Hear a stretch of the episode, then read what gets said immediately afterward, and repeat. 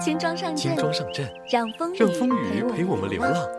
阴天存的那许多天存的那话，许多话，听着铃声，听着铃声让它们飘吧。现在让我们选还像以前那样活，像以前那样活，不想错过二不十岁那年认识的人那年认识的人和今天我们和今天看到的我们。树上。的树上最春。鲜艳文艺青年电台，文艺春游必备。绽放的瞬间塞着耳机，去踏青。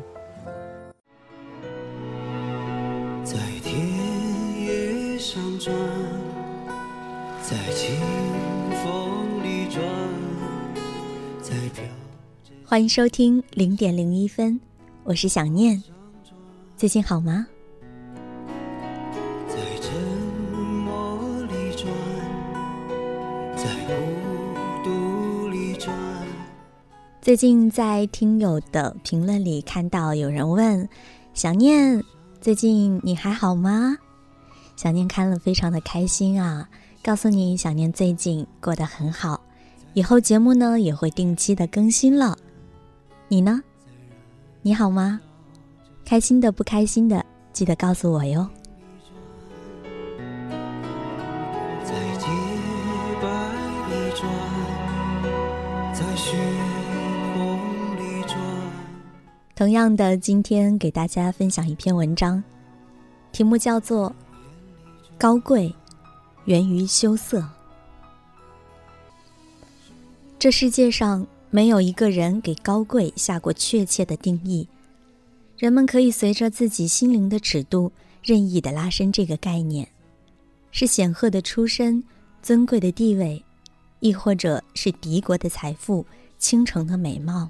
乃至于一身烫金的衣服，一头古典的盘发，外加满身的珠光。这些都不是，因为一旦剥下，你就和别人一样，赤裸裸的，一无所有。这世界上唯一偷不走、换不掉的是思维，这也是人和人唯一的差距。所以有些人就说了，高贵是高涛的品质，洁白的精神，都对。但这些抽象的词汇又是如此的缥缈，要等到提炼之后才能拨云见日。那么，我们来看一下宋庆龄吧。一身素服，不需要成千上百套衣服换着，也不需要保持苗条的身材，更不需要说话。静静地往那儿一坐，就是岁月风云里一抹永恒的高贵了。你想象不出，他如果也像江青那样穿着制服、扎着皮带、挥舞着雨露，台前幕后昂首挺胸的，会是个什么样子？因为有些事情他不做的，有些衣服他不穿的。所以说，高贵是根深蒂固的。长在血脉里的东西，制约着你的行为，限制着你的思维。一个父亲这样对他的女儿说：“你只需要做一件事，那就是像花蕾一样的把自己严严实实的包裹起来。尊严、高贵，就是如此的简单。在平凡的生活里，仅仅只是羞涩二字。也正因为这层层的包裹，有些话你说不出口。”有些事你做不出来，这就是你高于别人的地方。但这个差距要来自于内心的笃定和良好的教养。人之所以比动物高贵，那是因为在一开始的时候就给自己穿上了一件外衣，而这件衣服不只是为了御寒，更多的是遮羞。后来，人类发明了厕所，又用挡板一格一格的隔了起来，不是怕臭，而是怕羞。因为人不可能毫无隐私、开放的活着，所以说，羞耻之心是决定你是不是一个精神贵族的最重要因素。正念在特殊的时期，遭受到严刑酷打，一声都不吭。有人劝他忍受不了了，就喊出来。他说：“我发不出那样的嚎叫声。如果你认为这是坚强，就错了，因为那是文明的种子在他的心中根植的太深了。当他遍体鳞伤，双手血肉模糊，每次如厕拉裤链都痛如刀割的时候，他却说：“我不能忍受衣不附体，我不能有伤风化。”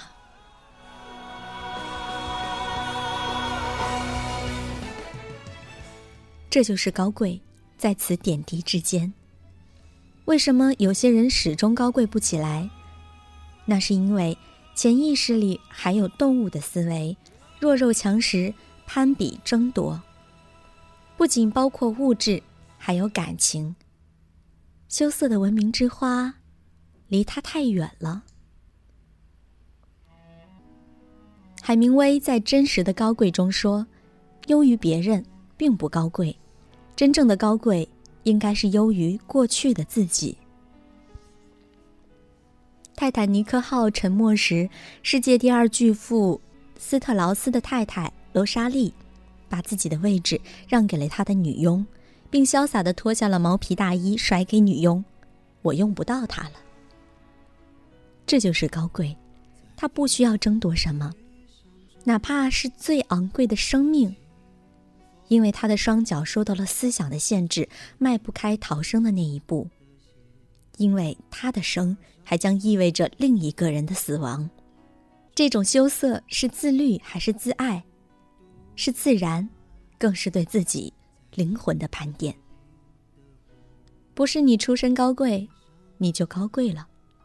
王熙凤一直都是貂皮加身，雍容至极。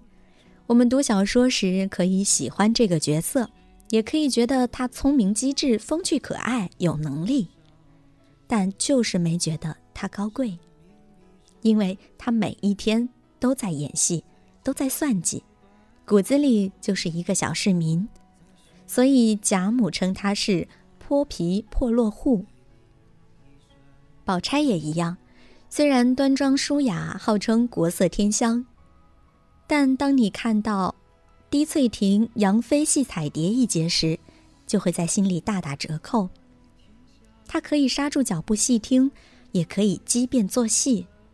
被发现时又故意放重脚步，一边喊着“平儿”，一边东张西望，一边又假作询问。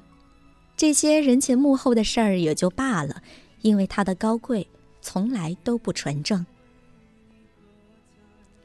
李敖说过：“中国的古代没有一个像样的爱情。”曹雪芹对此下的定义也只有八个字。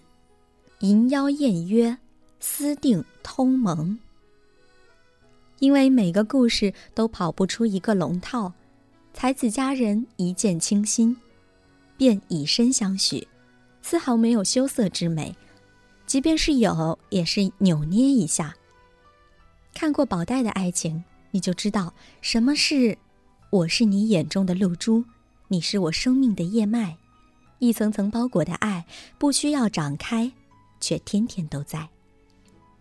就像马瑞芳评的：“爱到深处永不言爱，情到深处永不言情。”这才是高贵的爱，这才是真性情的表白。在深不见底的黑暗里转。张爱玲始终都是高贵的。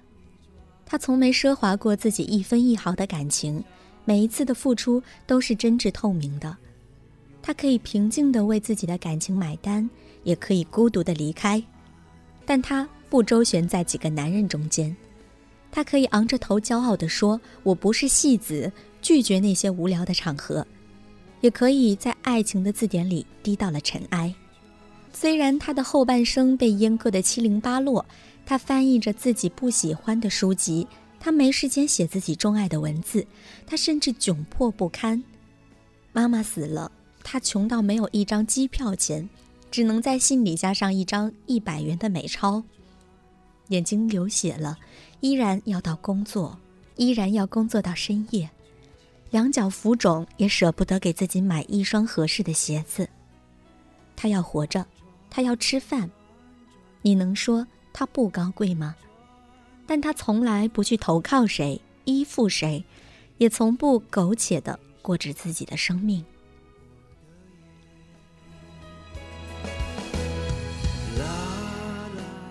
在美国他平静的向文艺营递上他的避难申请其中有一条就是房子小家具无。他的要求很简单看到这儿你不仅落泪了曾几何时，这个贵族后裔的满家堂聚，让胡兰成炫目。曾几何时，他家宽敞的平台可以骑自行车。他没有魅力吗？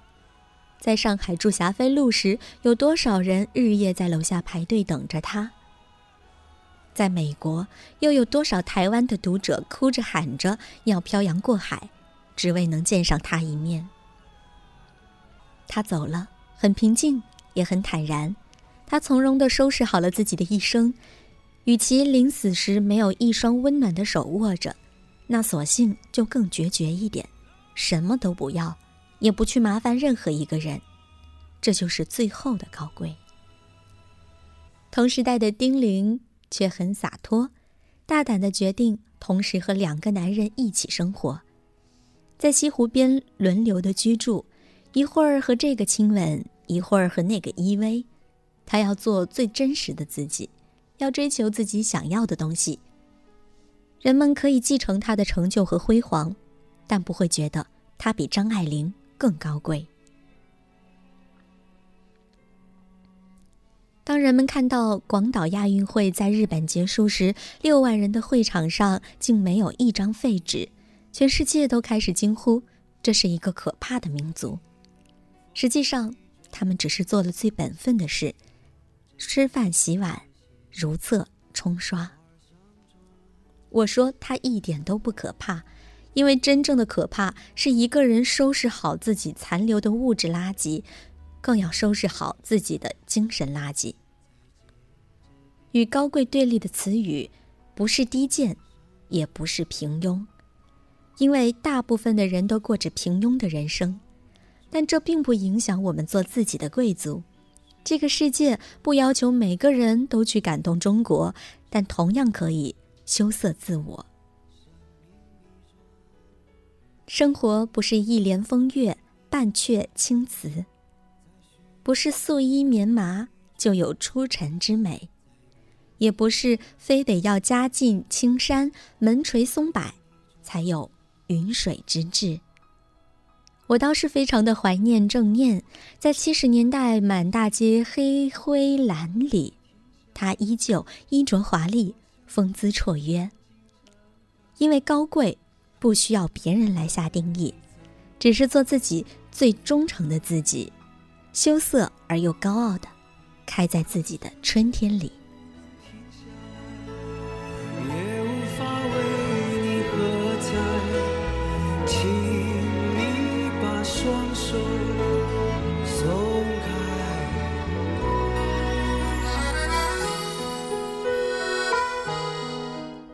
这里是零点零一分，我是想念，感谢你的收听。此时此刻你在想些什么？欢迎直接留言和我互动。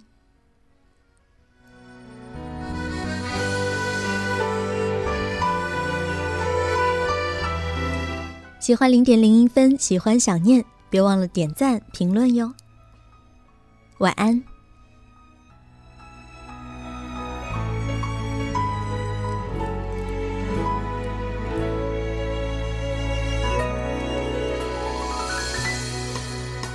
在酒杯里在噩梦里转在深不见